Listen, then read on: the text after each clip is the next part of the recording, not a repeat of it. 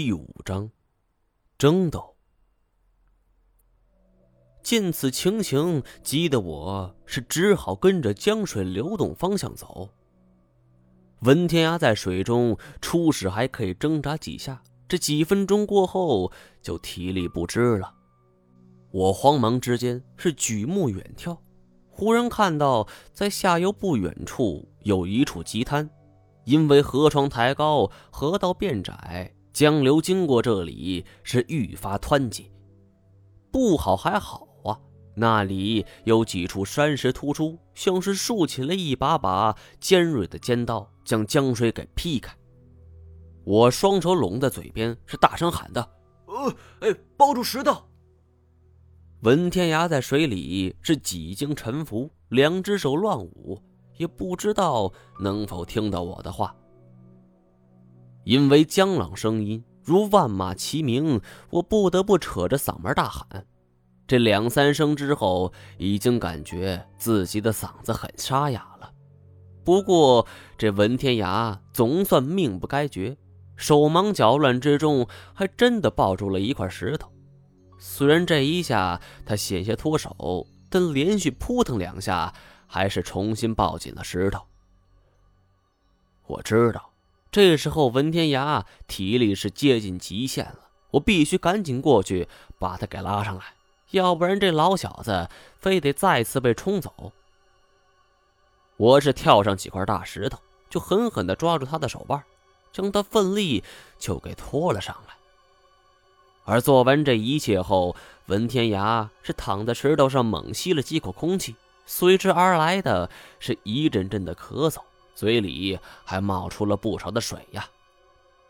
见他并无大碍，我也无心再管其他，只是回过头去看向太前那边。此时，太前在羊皮筏上与萧九天斗的是难分难解。我原本以为这盲眼的武林高手都是武侠小说的杜撰，但是现在看来。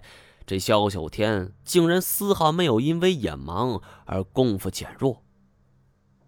我随后一想，是恍然大悟啊！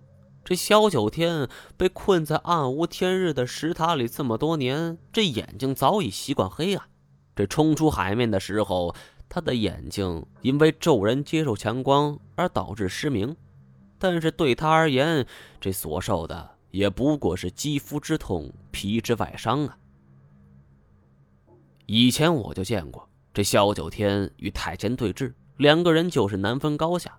这眼前这次争斗跟上次比起来是更加凶险，因为这一端被长藤紧紧缚住，羊皮筏子在江心是左摇右晃。况且这种简陋的渡江工具很吃重心，只要重心稍有偏移，便会有船覆人亡的危险。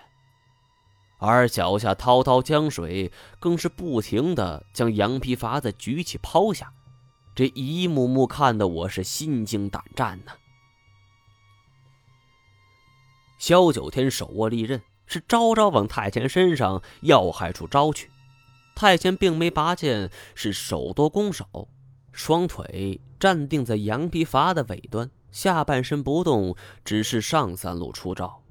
而萧九天也知道其中关系所在，两个人从下半身来看，仿佛是两尊凝立的雕像，一动不动。但是上三路的打斗却是以命相搏，凶险异常。只见萧九天是接连变招，想从中路进攻，于是，一轮抢攻，这手中利刃化作漫天飞雪，速度之快，令人瞠目结舌呀！太监则是不疾不徐，镇定自若，双手摊掌，这一前一后，前边右掌是负责伺机进攻，这后边的左掌用来化解萧九天的攻势。这乍看上去还颇有几分咏春的滋味。突然，这萧九天是发声大喊，这右脚使劲踏了一下羊皮筏子，因为他也站在另外一端。这势大力沉的一脚下去，羊皮筏子猛地一沉，太乾身子弹起，是朝着萧九天扑去。这一变故是猝不及防啊！谁都没想到萧九天会采用这种不要命的战术。他冒险一试，太前是整个人腾空，没有任何的着力点，而且这一系列变化太快了，太前也来不及在空中变招，中路大开，是朝着萧九天扑去。不看前边，只看这一幕，更像是太前自己主动朝着萧九天的刀口送去。萧九天闻风而动，知道自己一击得逞，当即是跨出一步，踩在羊皮筏子的中心，稳住下盘，同时递出匕首，朝着风洞的方向刺去。太前在半空之中是避无可避，这一发狠。竟然握住了匕首的刀刃。萧九天侧头惊诧，自己的匕首无法递上前去，他自然明白这是发生了什么。随着太仙掌心的鲜血狂飙，他是趁势踢出一脚，正中萧九天的咽喉。